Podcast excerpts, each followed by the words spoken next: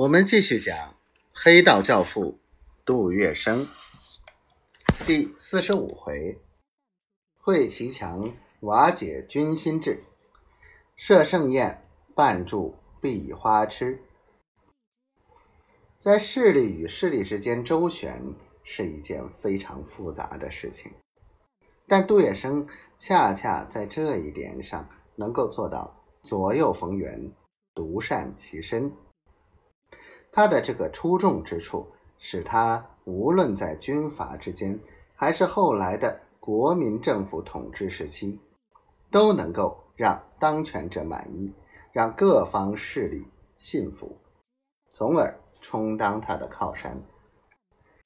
一九二六年前后，中国政治风云变幻，革命北伐军与北洋军阀的战争进入了生死较量的阶段。杜月笙这时的态度是左右齐强，谁也不得罪，谁都交往。随着局势渐渐明朗，他料定国民党的北伐军控制上海后，仍然离不开他，因此他有恃无恐。直到一九二七年初，还和北洋军阀在上海的负责人毕树成打得火热。一九二七年三月，上海人大难临头，南北两大军阀会师大上海。张宗昌的直鲁部队，孙传芳的五省联军，耀武扬威，杀气腾腾。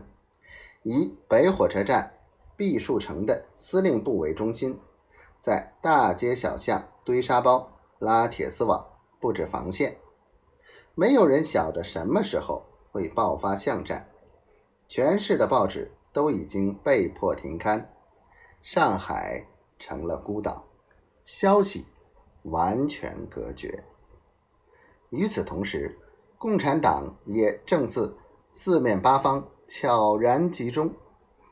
顾顺章和周恩来在多方搜集军火，建立工人武装。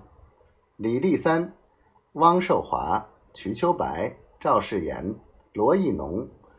侯少球等领导上海总工会，掌握了上海八十万工人。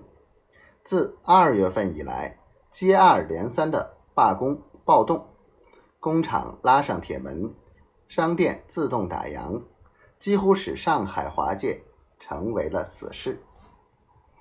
尽管英法两界照旧歌舞升平，繁华不减。但却也笼罩着巨大的恐怖阴影。一旦打起来，子弹不长眼睛，租界和华区唇齿相依，地界犬牙相错，谁能保险不受战火的波及？